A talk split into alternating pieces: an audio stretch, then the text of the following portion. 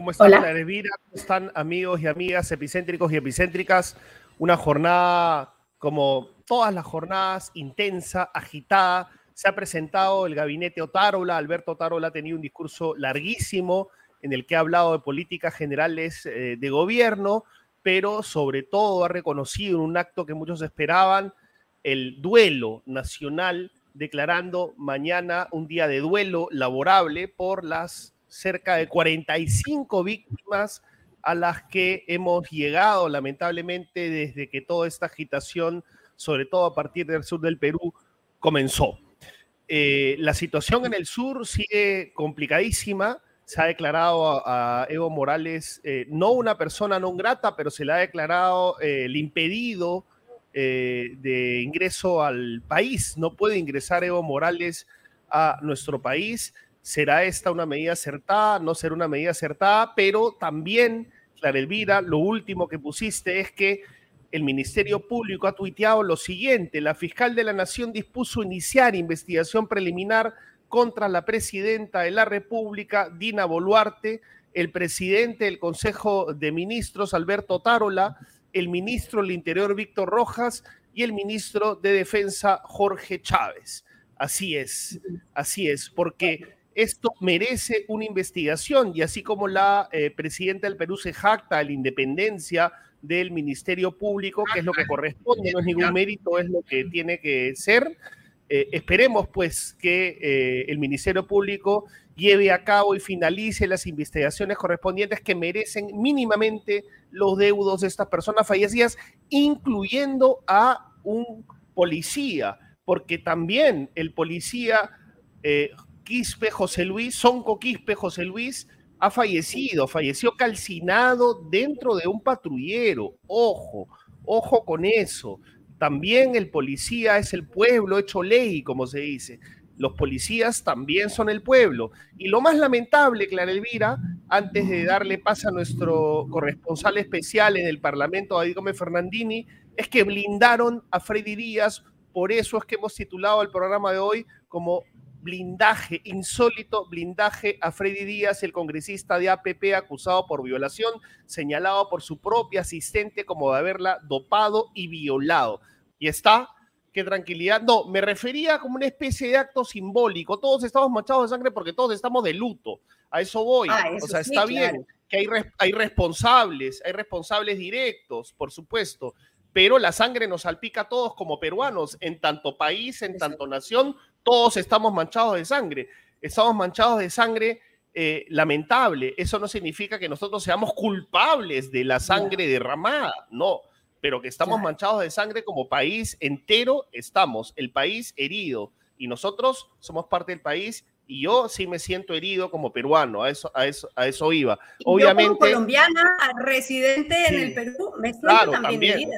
Me parece muy doloroso lo que ha ocurrido con este suboficial de la policía, la crueldad eh, de incendiar un patrullero con un policía adentro que termine calcinado.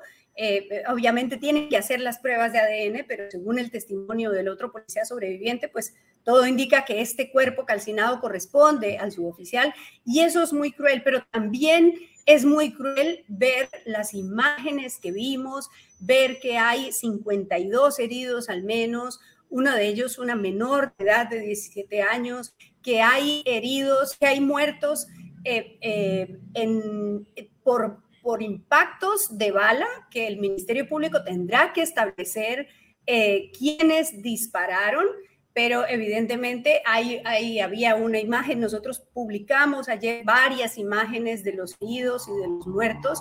Hay uno, por ejemplo, que evidentemente por respeto a nuestros seguidores tapamos, pero le, le, bajaban la camisa aquí y en este huequito que se hace debajo de la tráquea había un huequito chiquitito. Ese huequito era de una bala que entró y que lo mató instantáneamente. Entonces, todo eso que hemos visto es muy doloroso y alguien tiene que responder por lo que ha ocurrido.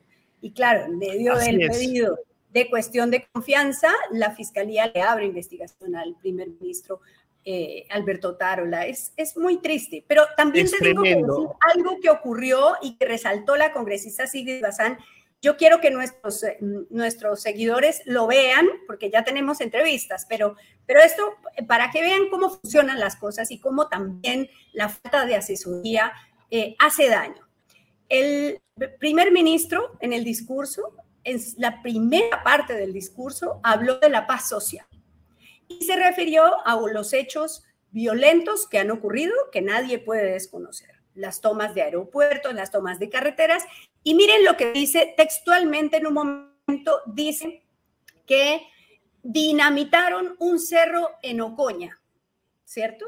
Hizo su registro y entre las cosas que mencionó, que ahí está el texto capturado, lo tiene Ricardo, él dijo que habían dinamitado un cerro en Ocoña. Y resulta que eso fue una fake news fue una noticia falsa desmentida por el Ministerio del Interior. Ahí tenemos, por favor, Ricardo, si puedes ponerlo, el tweet del Ministerio del Interior que el 3 de enero decía, por favor, no caigamos en las mentiras en las, en las fake news. Ten, cuidado con la información falsa que circula en las redes sociales.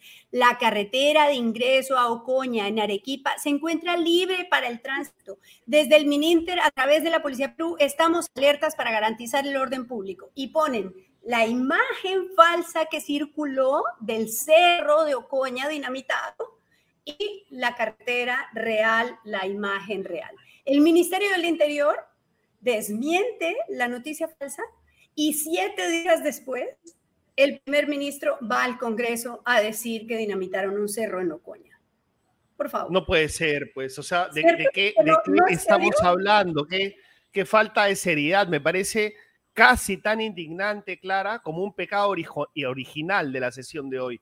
¿Cuál ha sido el pecado original de la sesión de hoy, tomando en cuenta que nuestros políticos la eh, sobrevivencia de nuestros políticos, este momento instituyente, como lo llamó Max Hernández, está pegado con babas. ¿Cuál fue? Pues el blindaje, porque no tenemos que olvidarnos que esta sesión se originó, comenzó con el blindaje al llamado congresista violador, quien en rigor es un congresista acusado de violación. No podemos llamarle congresista violador porque no ha sido sentenciado y acá respetamos el rigor. El congresista Freddy Díaz de APP, quien en septiembre fue acusado de violación por su propio asistente y fue ampallado por otro de los trabajadores del Congreso, retirándose de eh, la oficina, su oficina, en donde habrían transcurrido los hechos, ha sido blindado. Vamos a ver los votos. Pero, pero, pero René, una, cosa para que, para que quede claro. Él no estaba haciendo, el proceso no era por la violación. A él lo estaban acusando y querían inhabilitarlo por 10 años, ese era el informe, inhabilitarlo 10 años por infracción constitucional. ¿Por qué? Porque él admitió haber tenido relaciones sexuales en su oficina con una trabajadora y porque él admitió haber tomado trago en su oficina con una trabajadora. No es por la violación, porque la violación la tiene que ver el fuero penal y él está en el fuero penal y también ahí hay una decisión que ha tomado la, la ex fiscal Zoraida Ábalos. Era por esto y esto no, no hay dudas porque él admitió que según él fueron relaciones consentidas, pero admitió que usó su oficina congresal para tener sexo y admitió que tomó trago en la oficina y eso era suficiente. Lo aprobó la Subcomisión de Acusaciones Constitucionales, lo aprobó la Comisión Por unanimidad, por unanimidad. El dijo, ups, ups, abstención. Ahora sí te dejo para que expliques. Sí, claro, claro, lo que, claro, e, en, rigor también. Lo que pasa es que eso de alguna manera una sanción adelantada a un congresista acusado de violador utilizando un tecnicismo para, para no violar el debido proceso y era un desahogo social también para que la gente no perciba impunidad, que es lo que está percibiendo por parte del Congreso, ¿no? Una impunidad total. Pero ¿quiénes son los congresistas que votaron en abstención? La mayoría son congresistas de izquierda, de Perú Libre. Ojo, la mayoría son congresistas de Perú Libre, pero también hay un voto de un congresista fujimorista y también hay un voto de una congresista hoy de Renovación Popular que es Gladys Echaíz. No sé si Ricardo tiene ahí el esquema, el la gráfica, el cuadro donde podemos ver las votaciones. Ah, no, no, ese, bueno, ahí están, ¿no? Pero. No se alcanza a este, leer. Hay, otro, hay otro, hay otro con las, se lo voy a alcanzar ahorita, le voy a alcanzar ahorita el, el tema de los la, nombres de, los, los, los, que, los que con su abstención lo blindaron. ¿Por qué? Porque se necesitaban 66 votos para inhabilitarlo. Pero solo tuvieron 59 y luego apareció un voto más, llegaron a 60 votos. Y dos votos en contra, pero hubo 21 abstenciones, la mayoría de Perú Libre, del bloque Lo paso, ya se lo pasé, se lo acabo de pasar a... Se lo, se lo, se lo acabo de pasar a, además para que lo ponga. Además de Kelly Portalatino, de Gladys Echaíz, Gladys Echaíz, que fue fiscal de la Nación, que sabe cómo funcionan estos temas, votó en abstención. Eh, Kelly Portalatino, que fue ministra de Salud. Eh, y Valer, que fue primer ministro, Guido Bellido. Ahí está, mira, ahí está, ahí, está clara, ahí está clara. Tenemos a Luis Cordero, para que no digan que esto es solo de rojos, ¿no? Porque en, en, el chat de mi colegio, por, por ejemplo, que siempre, siempre voy a traer a colación como Quiero un termómetro. entrar al chat de tu colegio, René, por favor. Claro, te vamos a invitar al chat de mi colegio. Miren, ellos dicen los rojos, los rojos, pero ¿cuál es el primer voto? Fuerza Popular, Luis Cordero, abstención. María Agüero, Perú Libre, abstención. Américo Gonza, Segundo Montalvo, Alfredo Pariona, Portalatino, Abel Reyes, Janet Rivas, María Taipe, Darwin Espinosa, Germán Tacuri, Edgar Tello, Cati todos abstención, todos ex bancadas oficialistas. Y ahí aparece como un sendero luminoso Gladys Echaíz de APP, ¿no? Ahí parece una, una luciérnaga. Gladys Echaíz, APP, abstención. Enrique Gladys Wong. Echaíz, imagínate. Enrique Wong, que está hablando justo en este momento. Enrique Wong y Esmeralda Limachi, Carlos Alba y Heidi Juárez, ex APP, eh, en abstención. Por eso hemos invitado a una persona que conoce, conoce el caso y es una conocida luchadora abanderada de estas luchas eh, contra la violencia contra la mujer. Ni más ni menos que la ex congresista, ella conoce eh, lo que ha pasado y también conoce a la familia, conoce a la víctima, ha luchado mucho por varios otros casos también Rosario Saciete está con nosotros compartiendo esta indignación y ayudándonos a procesarla si es que acaso eso se puede. ¿Cómo está Rosario? Muchas gracias. Muchísimas gracias. Muchísimas gracias René. Hola Clara Elvira. Gracias eh, por este enlace y a sus órdenes.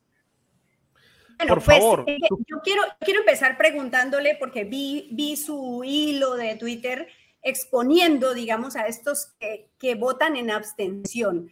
¿Qué ¿Cómo interpretar esas abstenciones? ¿Por qué deciden abstenerse y con eso blindar a este hombre? Eh, bueno, en realidad eh, el, congresista eh, tiene en su espalda la, la representación de parte del país y tiene frente un tablero. El tablero, el micro, que significa la posibilidad de ser la voz de los que no tienen voz y ese tablero. Ese tablero puede reivindicar a alguna víctima o puede ser un factor de impunidad. Verde, rojo y amarillo.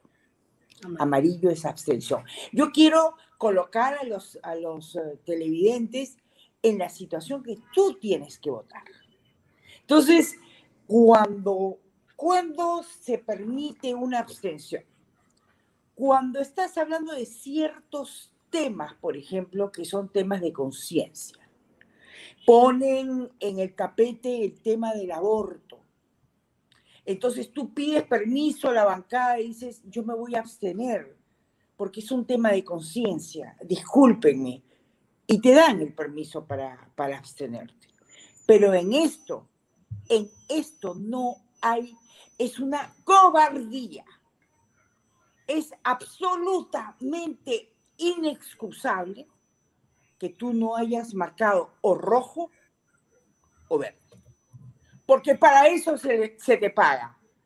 Para eso los impuestos van al, honorario del, congresista, para votar.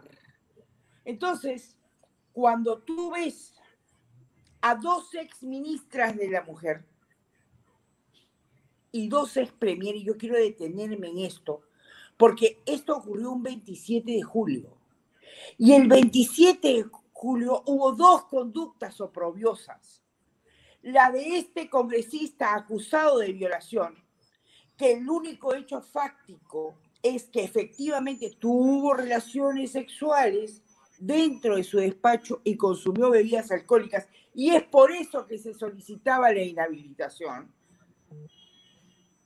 Y ese 27 de julio, en un hostal en Lince, el asesor de una ex ministra de la mujer, Katy Ugarte, fue detenido por haber violado a una trabajadora sexual.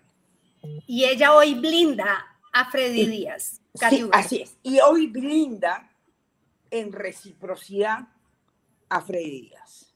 Esa denuncia de Katy Ugarte, que después fue premiada con el privilegio y el gran honor de ser ministra de la mujer, esto realmente es un oprobio.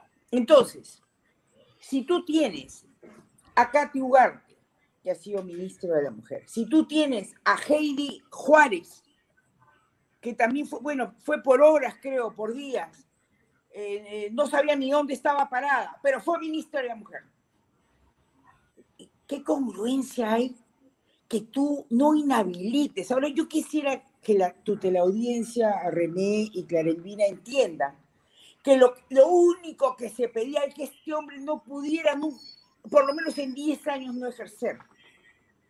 Eso lo que está permitiendo y lo que ha permitido esta abstención es que él pueda postular para alcalde distrital, para alcalde provincial, para, para seguir mamando el Estado.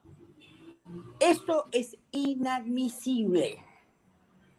Y entonces, el ex premier Valer, que fue denunciado y fue defenestrado del premierato porque se le acusaba por un tema de violencia doméstica, vota a favor, vota a favor de que este hombre siga allí.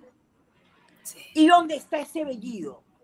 a quien ya ni siquiera dio señor Bellido, porque no merece el menor respeto. Él fue premier, él condujo el Consejo de Ministros.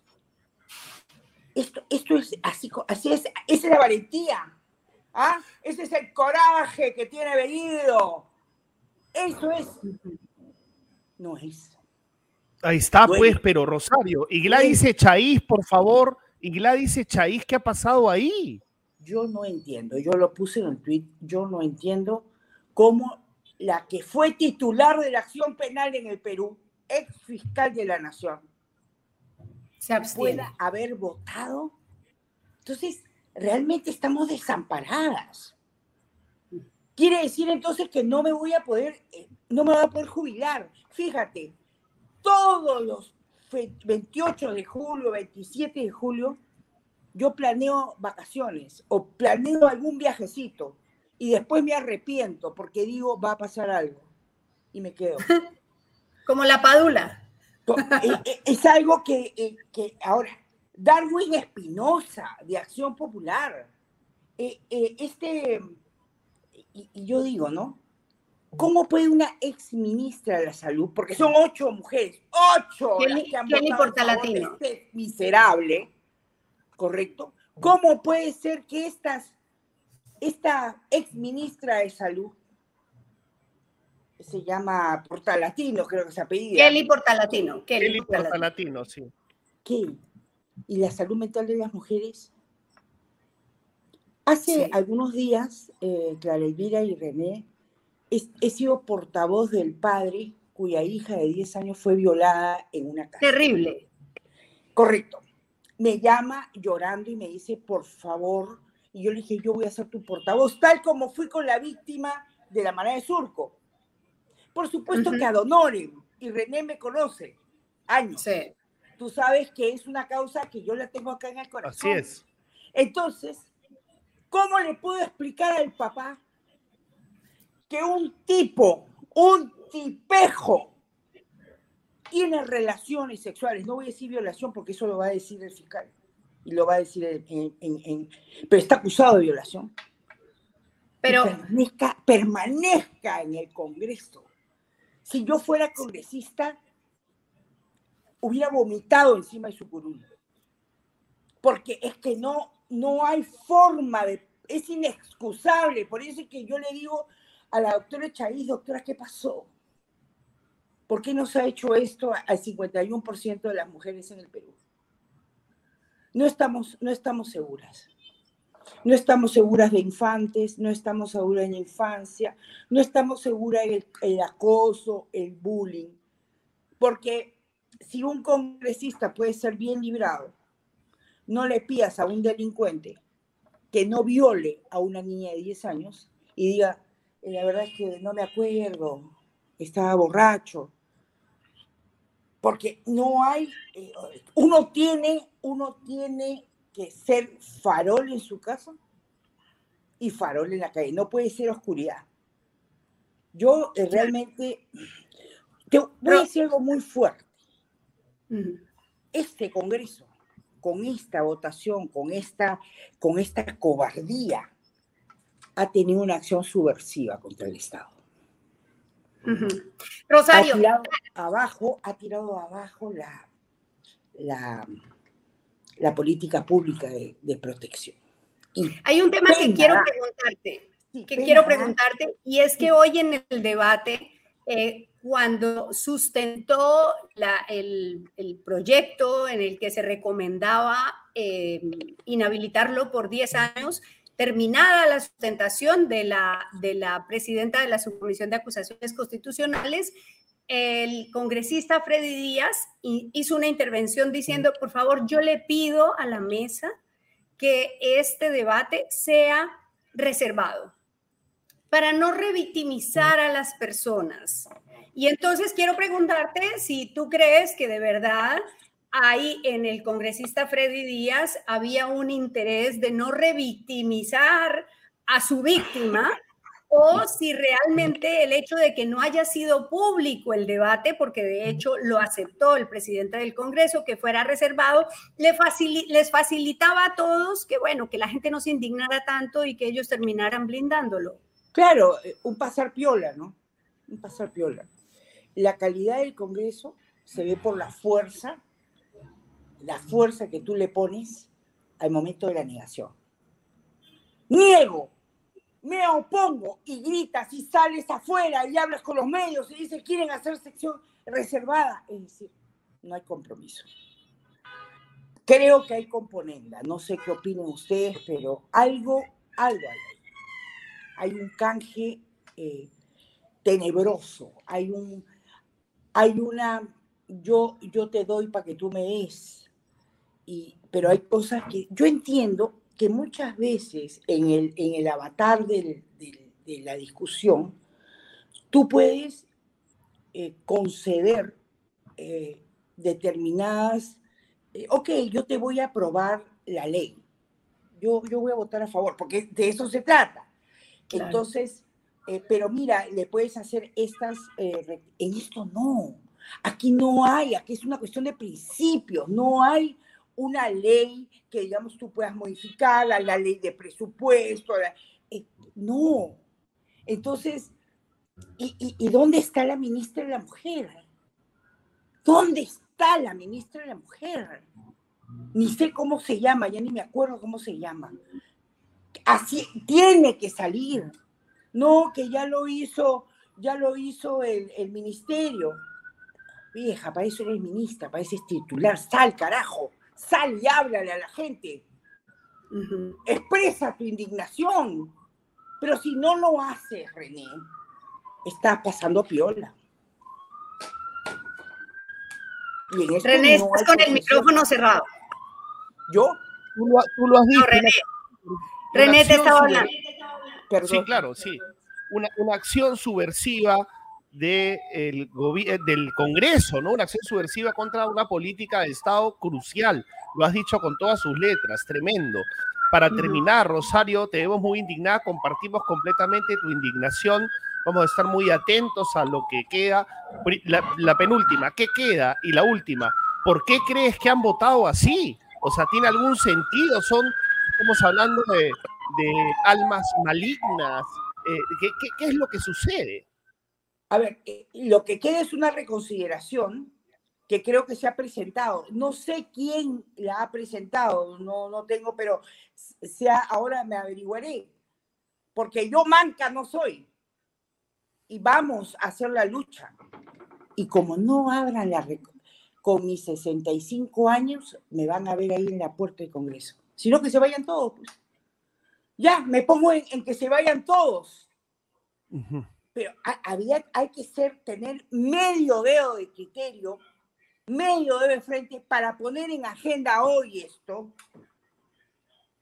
Si las fuerzas correlativas de poder iban a dar esta votación.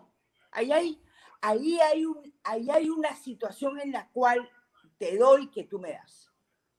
Ajá. Pero es inadmisible, y lo digo como es congresista, esto no es pactable, no hay excusa, no hay pretexto, porque si, entonces apagamos la luz y nos vamos. Nos vamos. No, tremendo. Nos vamos, René, a correr tabla. No, ¿con qué, con qué, con qué ánimo? ¿Con qué ánimo? O sea, yo no, no ganas de correr tabla. O sea, no ganas de nada. olvídate. Tremendo, tremendo. Rosario, yo te agradezco. Vamos a estar atentos eh, a lo que pase, pero compartimos su indignación, la vamos, a, la vamos a replicar porque tú eres una voz de las más autorizadas del país para hablar de estos temas, tienes toda la autoridad y nos hemos refugiado en ti para que nos ayudes a, a manifestar esa indignación eh, ciudadana tremenda, terrible, qué jodido, perdón la palabra, qué jodido ser mujer en mi país, qué jodido ser mujer en mi país, Dios mío, qué vergüenza me da. Sin embargo, no hay que perder la fe.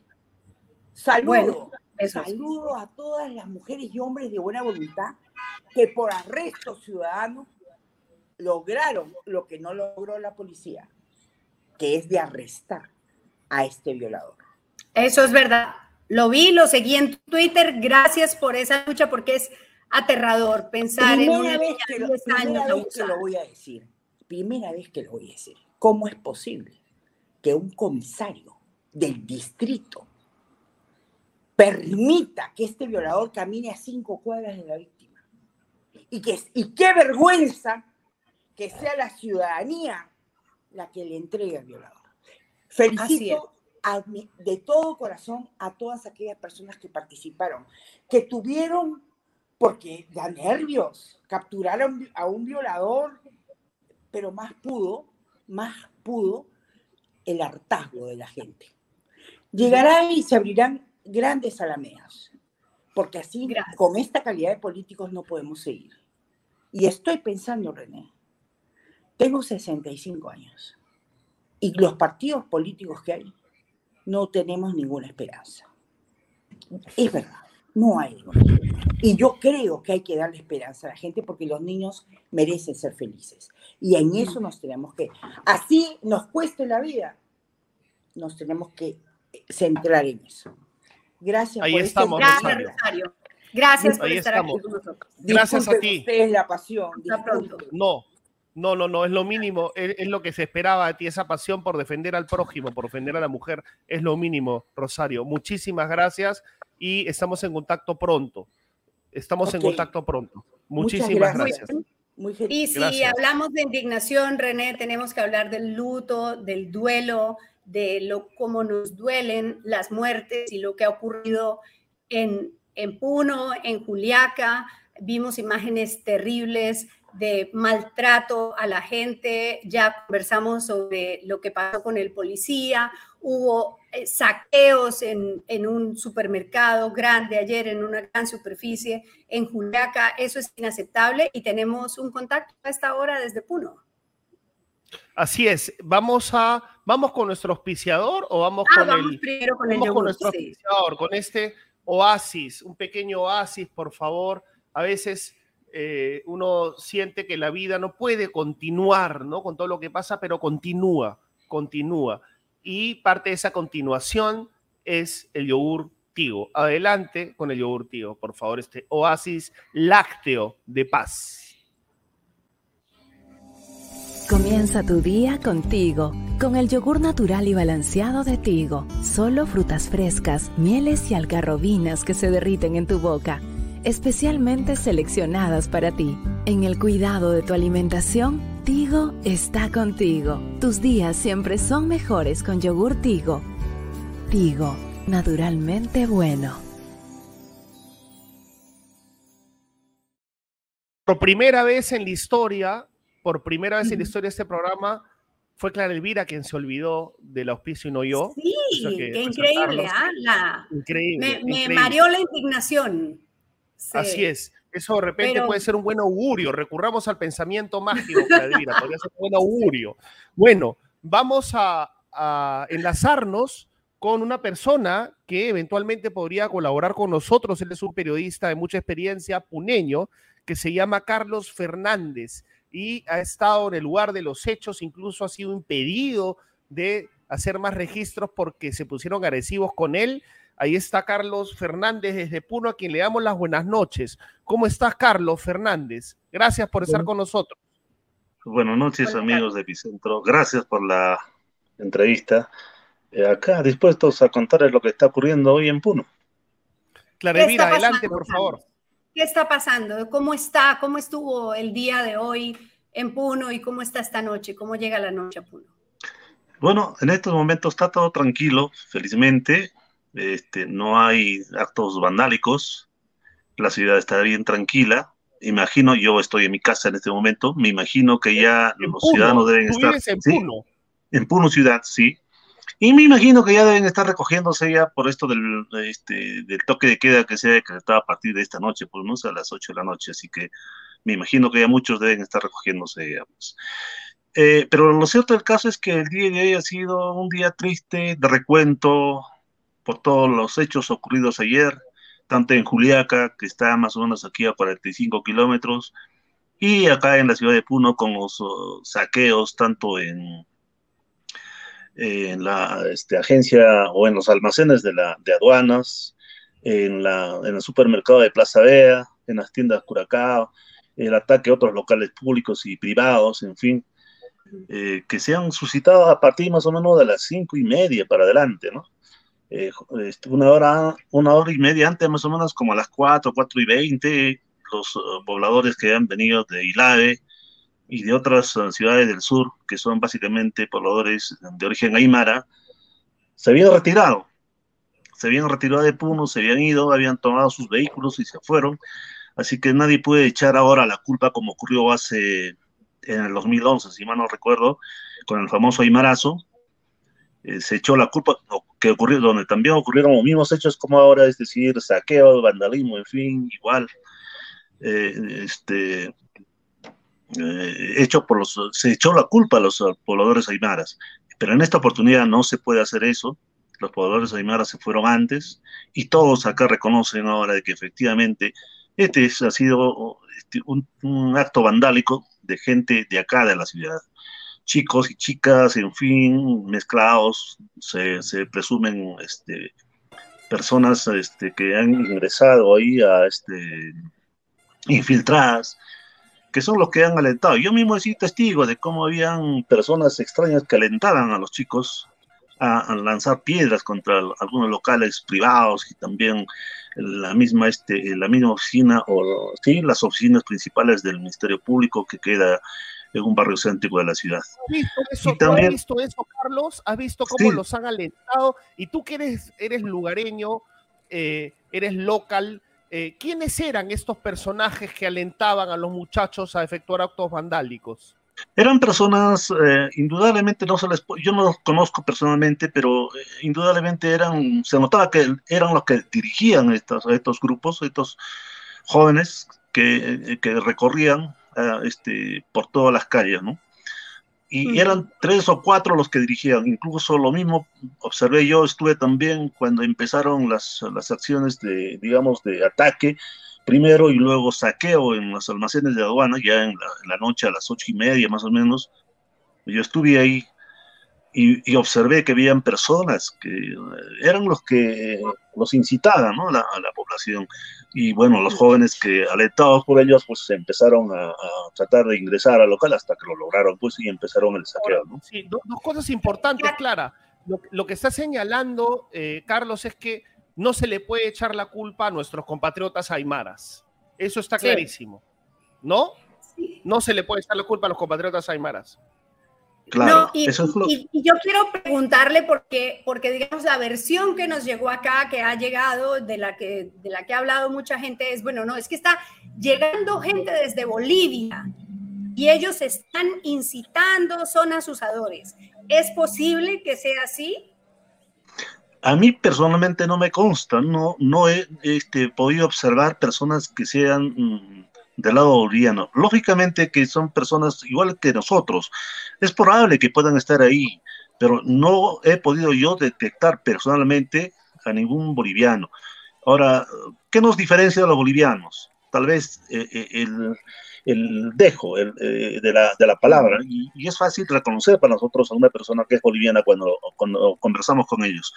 Y en este caso no he podido yo observar personalmente o escuchar a alguna persona de nacionalidad boliviana dentro de todo este conglomerado de personas que han llegado a Puno, tanto de la zona este, de Ilave, de Juri, etcétera, ¿no? O Chucuito, en fin. Entonces, eh, no podría yo decir de que efectivamente eran personas bolivianas las que estaban ahí dirigiendo o asusando, incitando. Esa es una versión que maneja la policía, no sé realmente eh, en base a qué lo harán, pero personalmente, como digo yo, no he podido observar yo eso. Sí. Carlos, ¿y cómo está haciendo cubrir esta protesta?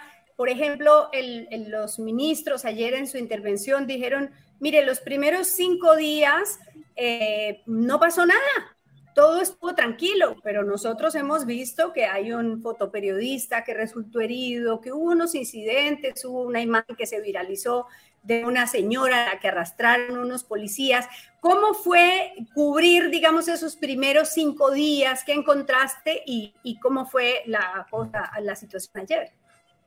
Las, las, cosas en realidad ya se estaban manejando desde hace tiempo, o sea, antes incluso de este de, de, fin de año, ¿no? O sea, hubo una tregua, ya más antes se había visto que había intención de tomar el aeropuerto, eh, y no era gente, este, eh, digamos, mm, conocida, pero sí, no eran dirigentes conocidos, pero sí había intención ya de tomar el aeropuerto.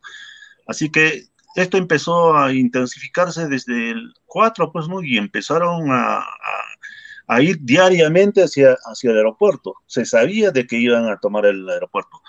Eh, y por eso es que incluso observamos ahí bastante este, policías, miembros del ejército resguardando ya desde el interior. Eh, ahí había un vehículo blindado de la policía en la parte exterior como para prevenir posibles ataques, cosa que no sirvió de nada porque a las finales igual este, atacaron y lo quemaron incluso eh, ese, ese, ese vehículo policial. Eh, y así, o sea, la cosa ya se estaba manejando con mucha anticipación y se sabía acá en Puno de que eso iba a ocurrir tarde o temprano. Así como que ahora también se sabe de que se están reorganizando algunas este, organizaciones civiles posiblemente para seguir con la, protesta. O sea, acá la intención de todos los, los que están en esta, en esta en esta protesta es... el, rol, el rol del presidente regional, del, perdón, del, del gobernador de Puno, ¿cuál es el rol del gobernador Richard Huanco? Eh, eh ¿Cómo lo evalúa? Janco. Janco, Janco sí. Eh, hasta el momento él ha mostrado, él ha dicho mm, concretamente de que eh, no quiere dialogar porque aquí la población se lo va a enrostrar y él teme ese, yo imagino que él teme esa reacción. Y ha dicho que no quiere dialogar porque eso se ha debido hacer mucho más antes. El diálogo se ha debido implementar mucho más antes y tratar de conciliar a, este, a todas estas organizaciones que estaban ya previendo este tipo de acciones. Básicamente, este, tomar el aeropuerto y otras... Claro, entonces este él no es el interlocutor. El problema es que no hay interlocutores. O sea, digamos, si tú podrías eh, eventualmente darle un consejo al gobierno, ¿con quién tendría que dialogar o no existe rostros visibles con quienes dialogar? Realmente no hay rostros visibles. Hay algunos dirigentes que nosotros conocemos, pero que tampoco están predispuestos al diálogo. Y, y sinceramente yo creo que el gobierno lo que tendrían que buscar es otro interlocutor que permita ese diálogo. O sea, no venir el gobierno directamente porque no los van a aceptar. Al menos nosotros hemos notado eso en la población. La última pregunta de mi parte, por favor. ¿Por qué crees que ha habido 17 muertos en un día? O sea, eso ha sido una, una cosa tremenda. ¿Por qué crees que ha habido 17 muertos en un día? Es como para echarle toda la culpa, o sea, digamos, vemos a los extremos, ¿no? Los policías asesinos, por un lado, y por el otro lado, los protestantes terroristas. ¿Cuál, cuál es tu diagnóstico? ¿Por qué ha habido 17 personas compatriotas fallecidos? Es que, es que eh, en realidad las cosas se estaban embalsando ya hace tiempo la gente se siente este, desesperada, digamos, porque no hay respuesta de, las autoridades. Entonces, eh, acá muchos dicen, y, con toda este, crudeza, si es que hay que morir, hay que morir. Esa es la versión que maneja mucha gente, y hay que hacerlo, y hay que protestar, y tenemos que lograr de que eh, el gobierno de la presidenta Dina Boluarte salga de la presidencia y el Congreso se cierre. O sea, ese es el objetivo para ellos y no hay otra cosa. Entonces, cada vez se va enervando más los ánimos y llega a esta situación de conflicto. Y, bueno, esto se ha visto reforzado con la, en el caso de Juliaca, con el arribo de todos los pobladores de la zona de Azángaro, que ya tuvieron también un problema de enfrentamiento con la policía y también en el aeropuerto donde también se presentaron seis muertes hace algunos años atrás en esa misma zona y con pobladores de Azángaro. O sea, ya hay antecedentes. No, no, no, no, no. Este, este no fue Aymarazo, pero más o menos próximo a esas fechas también hubo enfrentamiento ahí en, este, en, el aeropuerto, donde también hubieron seis muertos, recuerdo. Ok, tremendo lo que nos cuentas, Carlos. Espero iniciar de esta manera una serie de colaboraciones. Ya después del programa vamos a ponernos en contacto contigo. Te agradecemos mucho. Eh, la, última pregunta, por favor. ¿Tú crees que es la mayoría de la población la que piensa como tú lo has descrito o solamente la, población más levantisca? O, si haces una encuesta, la mayoría piensa igual. Sí. Eh, para a pesar de muchos um, este, conciudadanos de acá, un gran porcentaje están a favor de esto, un gran porcentaje. O sea, la mayoría. Creo que sí, una gran mayoría. ok. Clarísimo, clarísimo, Carlos Fernández. Muchas gracias por gracias, tu apoyo Carlos. y hablamos en breve. Hablamos no, en a ustedes las gracias. A ustedes las gracias. Muchas gracias. Y bueno, que esta noche haya tranquilidad. Están en, en, toque de queda, como nos ha recordado Carlos. Empieza a las 8 de la noche la inmovilización social obligatoria en Puno. Así es. Gracias, Carlos. Hablamos en breve. Gracias vamos a darle eh, interesante la, postura de, Carlos, ¿ah? Interesante. Claro, ¿sabes cuál es el punto crítico? Y creo que es, es una buena introducción para nuestro siguiente invitado, es ¿por qué no se puede entender este país? ¿Por qué hay posturas tan, tan diversas, tan contradictorias, tan opuestas? ¿Por qué parecen dos países totalmente distintos?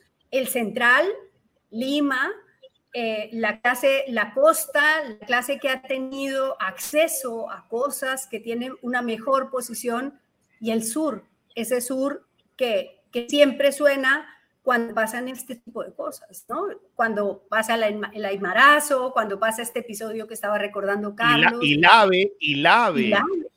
¿Y, sabes quién era? ¿Sabes quién era el ministro del Interior en la época de Ilave que me tocó cubrir y que asesinaron al alcalde Ilave?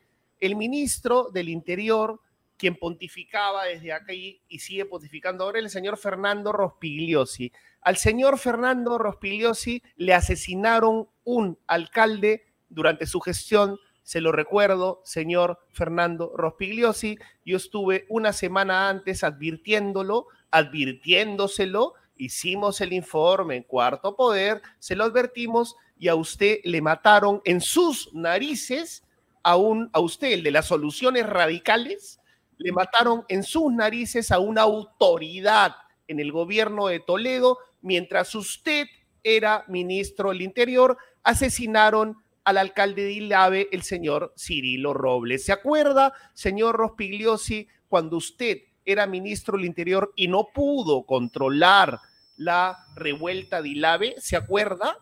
Yo se lo voy a acordar. Si quiere un día lo invitamos y hablamos de lo que pasó en Ilave y comparamos cómo pontifica ahora con Cajón y cómo lo hacía con guitarra, señor Rospigliosi, porque yo nunca me voy a olvidar cómo fusilaron a este señor Cirilo Robles, un alcalde, el alcalde de Ilave, en televisión nacional. Lo asesinaron. Eh, hemos hablado mucho y estás tocando un punto crítico y es cómo hablamos según el, el, momento en el que estemos y el lugar desde el que hablamos, ¿no? Entonces, vale la pena recordar este tuit de Alberto Tarola. Mira, hoy es primer ministro y en noviembre del 2020, cuando los disturbios en Lima, cuando murieron Inti y Brian, el señor Alberto Tarola decía policía en estos momentos está fuera de control. No tenemos ministro que responda políticamente ni oriente el operativo en el centro de Lima. Se están produciendo detenciones arbitrarias y represión pura y dura contra legítima protesta ciudadana. ¿Quién se hace cargo? Bueno, el Alberto Tarola de ese momento no es el mismo de hoy. Hoy es primer ministro y hoy está diciendo, no vamos a cejar en nuestro empeño de impedir que se tome en Lima. No vamos a permitir que se tome en Lima y vamos a ejercer la autoridad. Y hay que ejercer la autoridad, claro, pero hay 40 muertos. ¿No? así es, pues, así es. Una cosa, una cosa es con guitarra y otra con cajón. Y esta es una lección para todos en campaña o fuera. Bueno, nosotros, nosotros los periodistas nos la llevamos, hay que admitirlo, de la manera más cómoda, porque nunca accedemos al poder, salvo algunos casos como los de Iberico, por ejemplo. Pero por lo general estamos acá criticando, claro. Pero si tú eres un político que sabes que tarde o temprano te va a tocar estar con cajón, cuando estás con guitarra, pues no sueltes, no toques la guitarra, ¿sí? porque cuando llegas al poder, como le pasó a tu mala con, eh, con la famosa protesta eh, de Yanacocha, ¿no? Oro agua, decía, agua, agua. Y cuando llegó al poder, tuvo que suspender Yanacocha, tuvo que suspender la actividad minera, Conga. Conga. Lo mismo con el señor López Aliaga, que uno lo ve en campaña, anulemos los peajes, peajes de la corrupción. Y una vez que está con el cajón, no, que vamos a votar las vías arbitrales, ¿no? Y en ese eh, vaivén andamos todo el tiempo un vaivén que tal vez el señor Torres, quien está con nosotros, nos eh, va a ayudar a salir de ese vaivén eterno en el que estamos. ¿Cómo está, señor Torres? Muchas gracias por estar con nosotros. Buenas, Javier Torres, Javier Torres Javier Torres Un gusto, René, eh, estar eh, en el programa. Y Clara, sí, disculpa. Gracias. Javier, eh, Quisiera empezar preguntándole por este tema de la, de la falta de comprensión, del lenguaje distinto que habla una parte del país con otra parte del país, de esa fractura, de ese no entenderse en la costa, la zona más acomodada, Lima, con una parte tan importante y tan definitiva para la historia y para la realidad del país como el sur, como Puno, esta, esta, esta parte del país que no es comprendida en la otra parte. Bueno, yo creo que hay un problema de, de, inicio, ¿no? Que es un viejo vicio republicano, porque yo diría que esto tiene 200 años, no es parte del bicentenario que nunca llegamos a celebrar por la pandemia y por todas las crisis que hemos vivido en estos tiempos.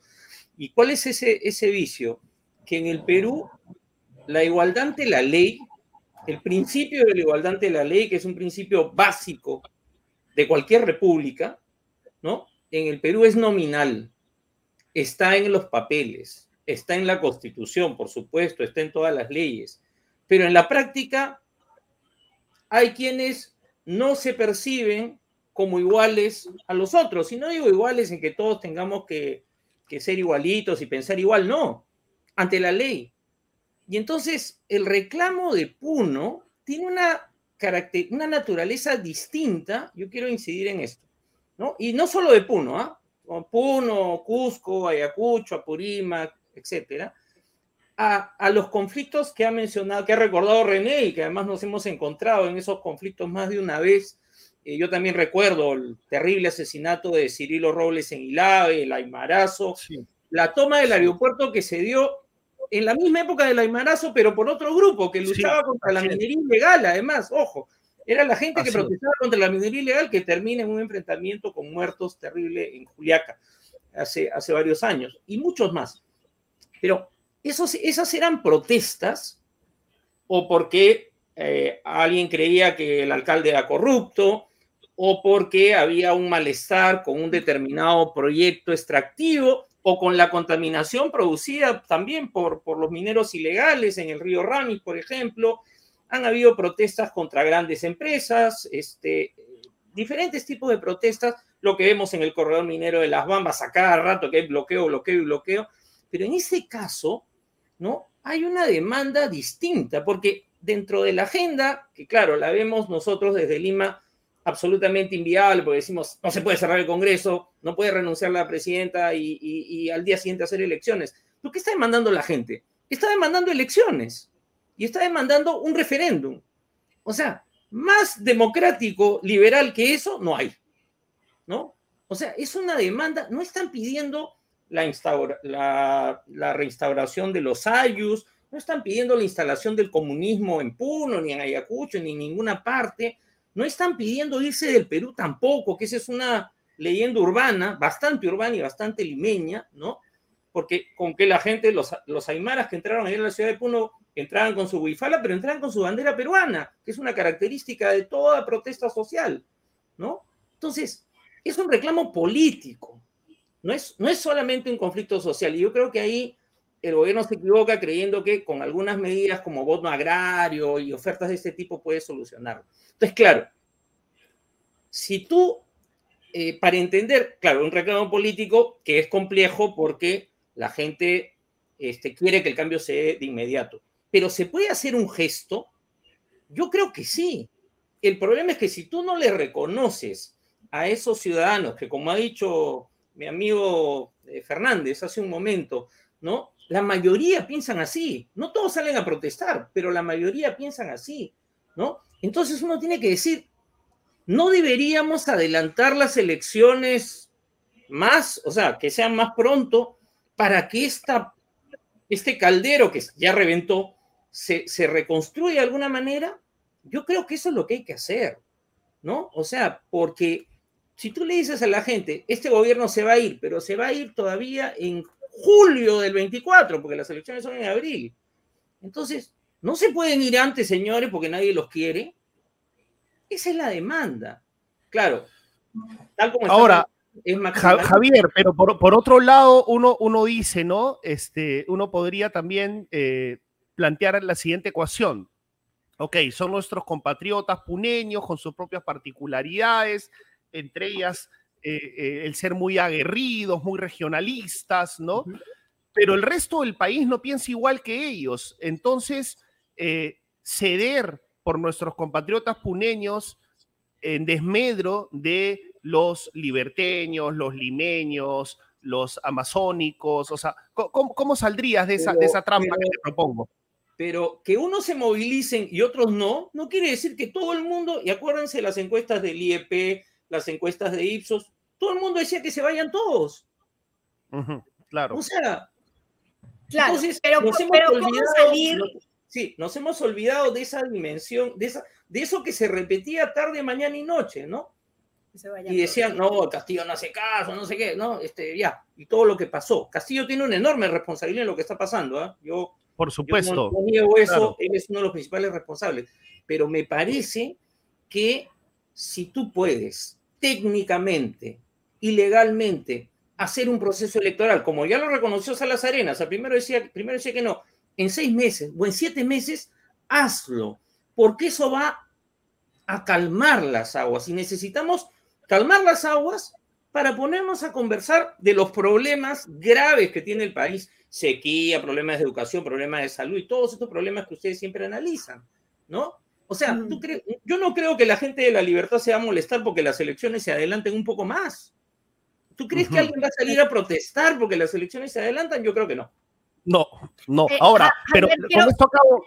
Sí, dale, dale, dale. no, dale, dale, dale, Sí. Ahora, pero el tema más álgido es lo que tú has llamado referéndum, ¿no? Cuando tú dices referéndum, ¿te refieres a un referéndum por la Asamblea Constituyente? Eso es lo que ha planteado, eso es lo que está demandando la gente, ¿no? Es un sector. Y ahí sí yo puedo decir, me guío también por encuestas, las últimas que se hicieron hace un año y medio, 20%, 25%. Pero no es poca cosa 25% en un país. Entonces, les pongo el caso. Nos va, se convoca elecciones y se convoca un referéndum, simultáneos. Y esa elección entonces va a incluir ese debate. Debatamos de una vez el tema. Y si la mayoría dice no, se acabó la discusión, pero si el 90% de Cusco, Puno, Purímac, Ayacucho te dice que quiere una nueva constitución, el siguiente Congreso tendrá que discutir qué cambios hay que hacer. Y ya nos, y nos bajamos entonces de la gran discusión de si es imposible o no es imposible y discutimos qué cosa hay que cambiar. Porque es cierto que mucha gente dice Asamblea Constituyente, pero no dice que quiere cambiar. Y yo te planteo, les planteo una hipótesis. Más que el modelo económico, que es el terror de todos mis amigos eh, eh, ¿no? Sí. ¿Qué es la constitución para la gente? ¿Qué cosa nos enseñaron en el colegio a todos? A ustedes y a mí, ¿no? Acá en el Perú. ¿Qué cosa nos enseñaron? Que la constitución es el ordenamiento del Estado. Eso nos enseñaron. Entonces, cuando el Estado no funciona, cuando no tengo acceso a la educación, cuando no tengo acceso a la salud, cuando viene la sequía y, nadie me dice nada, ¿no? Me dicen que me van a apoyar cuando fracasan todas las este, licitaciones de los fertilizantes, que es otra vergüenza total de Castillo, ¿no? La gente dice, algo está mal ahí. Hay una intuición en la gente. Y no es una intuición nueva. En esas regiones, hace años que ese tema está. En Lima no, pero en esas regiones sí. Entonces, discutamos los temas. Discutamos, así como se discute ahora la reforma política. Los que hablan de chantaje, chantaje, extorsión por parte de los puneños, estoy poniéndome abogado del diablo, ¿ah? o sea, por favor, las posiciones extremas, ¿no? No podemos ceder ante el chantaje y la extorsión de los puneños. ¿Cuál es el chantaje? O sea, ¿cuál es el chantaje, por favor? O sea, yo no veo, yo no veo que haya un chantaje. O sea, y, y no nos quedemos solo en Puno, ¿no? Porque hoy día había una movilización en Cusco grande, han llegado todas las provincias a Cusco, no hubo violencia. ¿Por qué no hubo violencia? La policía se ha portado muy bien y yo felicito a la policía. No quiero pensar que es porque estaban en el Congreso todos y no se podía pues hacer problemas, ¿no es cierto? Pero puedo sospechar que les dieron la orden de pórtense bien, señores, ¿no? Entonces, yo sí creo que no es un chantaje, es un reclamo. Entonces, frente a un reclamo de orden político, tienes que dar respuestas políticas. Tienes que enfrentar el problema. Voy a poner un ejemplo y me van a decir que me voy pues a un nivel demasiado alto. Y me voy a la historia de Europa. Francia, mayo del 68, toda Francia parada. Todos los sindicatos y los estudiantes movilizados. ¿Qué cosa hizo el presidente de Gaulle, el político más importante del siglo XX francés? Salió a la televisión y a la radio y dijo, vamos a referéndum. Si quieren que me vaya, me voy. ¿Y qué cosa pasó al mes siguiente? Ganó el referéndum. ¿Por qué? Porque hizo política. Eso es lo que no quieren hacer los congresistas. Los congresistas quieren cobrar su sueldo, hacer negocios y pelearse todo el día, porque es un show espantoso lo que estamos viendo. Entonces, hay que enfrentar el problema, ¿no? Hay que enfrentar el problema y no tenerle temor, porque de verdad es como que acá siempre se quiere decir, la política no existe. No, sí existe, pues. Sí existe y hay que afrontarla, porque si no terminamos en hechos de violencia, ¿no? O la gente misma que te dice, ¿por qué se bloquea la carretera? ¿Por qué se bloquea la carretera? Y ahora se sorprenden de que se tomen los aeropuertos. No es lo mismo bloquear una carretera que tomar un aeropuerto o bloquear un río en la Amazonía. Tú, tú también, René, has cubierto protestas en Amazonía. ¿Por qué? Porque es la manera de cortar la comunicación. Pero antes que eso es la manera de llamarle la atención a la gente. Pueblo que no tiene carretera cerca está fregado porque no llama la atención. No llama la atención. Porque solo te hacen caso cuando bloqueas la carretera. Eh, para, hablar, para, hablar de un ejemplo más cercano, eh, cuando te escuchaba sobre lo de Francia, pensaba en Chile. En Chile, cuando empezó la explosión social, lo que dijo el presidente Piñera fue, estamos en guerra y no vamos a permitir que aquí haya un reto al Estado. ¿Y qué le tocó? Aceptar que hubiera un debate y que se convocara una constituyente. ¿Tú crees que eso es inevitable? Yo creo que esa es, una salida posible. O sea, por lo menos hay que plantearla. O sea, no hay que tenerle miedo. La clase política chilena, finalmente, frente al desmadre que había en Chile, toma el acuerdo. Y Boric es parte de ese acuerdo. Y mucha gente lo criticó en ese momento al, al hoy presidente de Chile. Mucha gente de izquierda que estaba protestando lo criticó, pero dijo, vamos al acuerdo. Y después ha pasado lo que ha pasado, se ha fracasado, perdieron el referéndum y ahora han hecho otro acuerdo político para resolver el problema. Pero tú no puedes resolver el problema diciéndole a la tropa, usted puede disparar.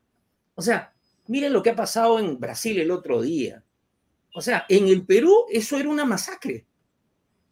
O sea, hubiese sido una masacre. ¿no? hubo muertos en Brasil. No hubo muertos, 1.500, 1.200 detenidos, ni un solo muerto. Y no me van a decir que los manifestantes bolsonaristas no son de choque, ¿no?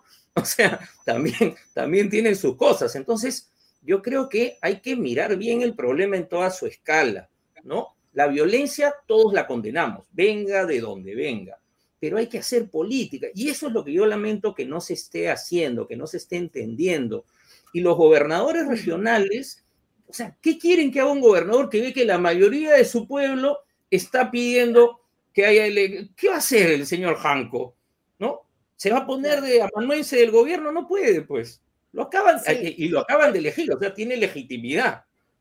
Javier, hoy volvió, hoy volvió la comisión, volvió sin la comisión de alto nivel enviada supuestamente para conversar y lo que nos dijo ahora el periodista desde Puno Carlos, lo que nos dijo fue, no, no puede ir el gobierno. O sea, la conversación con el gobierno no se va a poder, tiene que haber un intermediario. Si hoy tú pudieras dar, dar una solución, dar una idea, tú conoces esas regiones, tú conoces el comportamiento de, de, la gente, sabes de crisis y tienes experiencia, ¿qué les dirías? Manden a quién, busquen un intermediario, vayan ustedes. ¿Cuál sería tu, recomendación? Es que, es que cuando hay estos conflictos, y, incluso conflictos sociales más específicos, ¿no? Tú tienes que hacer gestos antes de iniciar el diálogo. Entonces, ¿cuál es el gesto que hace el gobierno? ¿Cuál es el gesto que hizo ayer el gobierno? Dijo, no les voy a permitir que vengan a Lima. ¿Quién se cree el señor Otárola? O sea, cuando yo me indigno y salgo a protestar, como he salido a protestar muchas veces en mi vida, o sea, a mí no me manda Evo Morales ni nadie, voy porque soy un ciudadano que reclamo por los derechos humanos o por, por el medio ambiente o por el tema que sea, ¿no? Entonces, ¿quién se cree? ¿Qué cosa es? ¿Qué, es el dueño de la casa? Es lo mismo que, que la expresidenta del Congreso, Mari Carmen Alba, diciéndole a una alcaldesa, esta es mi casa. ¿Qué es eso? Eso no, y eso es lo que la gente rechaza. Eso es lo que la gente genera bronca. A mí también, como se van dando cuenta, también me genera bronca. Porque, porque nos tratan a los ciudadanos, y no solamente a, a, los de Puno, sino en general, como si fuéramos menores de edad. No, no somos menores de edad. O sea, y, y yo creo que los puneños, miren, una de las razones del malestar en Puno es que les hayan dicho, a ustedes los está manipulando Morales. Dile tú a un Aymara, sobre todo mis amigos Aymaras, que lo está manipulando alguien. Y lo que vas a tener es una reacción de indignación. Dice, yo tengo bien claro lo que hago y por qué estoy protestando. ¿No? Entonces, eso hay que tomarlo en cuenta. Ahí hay un factor cultural también que hay que tomar en cuenta. Pero lo que me parece es que hay que hacer un gesto. Acá no se ha hecho ninguno. No hay ningún responsable que haya dejado el cargo, ni siquiera. ¿No? Entonces, Claro, dicen, ah, va a venir el mismo gobierno con el mismo ministro, con el mismo de Interior, con el mismo primer ministro. Este, tú has recordado René a Rospigliosi, acuérdate cuando pasó el arequipazo, se tuvo que ir también, ¿no? Sí, claro. Le pasó dos veces. No le pasó una vez, le pasó dos veces a Fernando. sí, dos veces, dos veces, siempre, sí. Siempre tiene que haber un responsable político. Ese gesto no se ha hecho. Obviamente, la atención a las víctimas se tiene que dar también se puede buscar un nivel de interlocución, en primer lugar, con actores de la región, ¿no? Con, con, actores de la región. O sea, creo que por ahí... Pero no hay, no hay, rostros visibles, no hay rostros visibles. no, estoy hablando, no estoy hablando de los dirigentes, que efectivamente tú dices bien, no hay rostros visibles. Esta es una, una movilización eh, muy ciudadana, digamos. Pero les pregunto, ¿quién era el rostro visible de las protestas contra Manuel Merino? Yo no conocí ningún rostro visible en esa protesta. Después aparecen, se hacen reportajes. Se, convocaron por TikTok y avanzaron. Entonces, ¿por qué si los limeños nos podíamos autoconvocar en noviembre del 2020, los puneños no se pueden autoconvocar en, en, en enero de 2023? ¿Que son, somos tan diferentes? No, nos parecemos más de lo, que, de lo que pensamos, solo que medimos con diferente vara la actitud y el comportamiento de ellos, ¿no? Me parece que hay un gesto político, el Congreso, pues, alguien en del gobierno, alguien tiene que hacerse responsable. Yo sinceramente creo que del otro lado, el Congreso tendría que plantearse un adelanto de elecciones eh, en un plazo, más breve que el que se planteó. Eh, express, express. Muchísimas gracias a Javier Torres por esta aproximación tan, tan intensa y tan eh, bienvenida. Muchas gracias y estoy seguro que vamos a volver a conversar. Muchas gracias por ayudarnos a interpretar todos los Perús que hay dentro de nuestro territorio, ¿no? Somos varios Perús que tenemos que entendernos, tenemos que entendernos. ¿Podremos? Sí, nada, un gusto. Y muchas gracias, Javier, por, por Noticias Ser, porque también les recomiendo a nuestros seguidores, ahí en Noticias Ser tienen, tienen una red importante de corresponsales, de gente de provincias que están enviando y que están contándonos lo que está pasando. Y eso es muy importante porque tenemos que escucharnos entre todos. Gracias, Javier. Gracias, buenas noches. Muchísimas gracias a Javier. Hasta pronto. Bien, Clara, qué intensidad, Dios mío, qué intensidad. no, nos vamos. Yo, yo creo que cuando vuelva a Nusca ya no va a encontrar apartamento, ya nos vamos a ir tú y yo para el apartamento. vamos a Vamos, vamos a descansar a ese departamento que ahí está. vamos, a, vamos a mostrar el departamento porque la vida sigue, ¿no? A pesar de todo, la vida sigue. Yo veo acá la gente, por si acaso, gente de mi pueblo, repletando las playas. ¿ah? Ojo, ojo, no es frivolidad lo que digo, las playas están llenas. Está bien lo que pasa en Puno, por supuesto hay que estar atentos como periodistas de nuestra labor, pero las playas chorrillanas llenas de mis compatriotas de todas partes de Lima están reventando. ¿Eso qué significa? Que no solamente hay protestas, también hay gente que quiere pasarla bien a pesar de las dificultades, ¿no? Y por eso es que vamos también a mostrarles nuestro último auspicio de la noche. Adelante, por favor, Corri.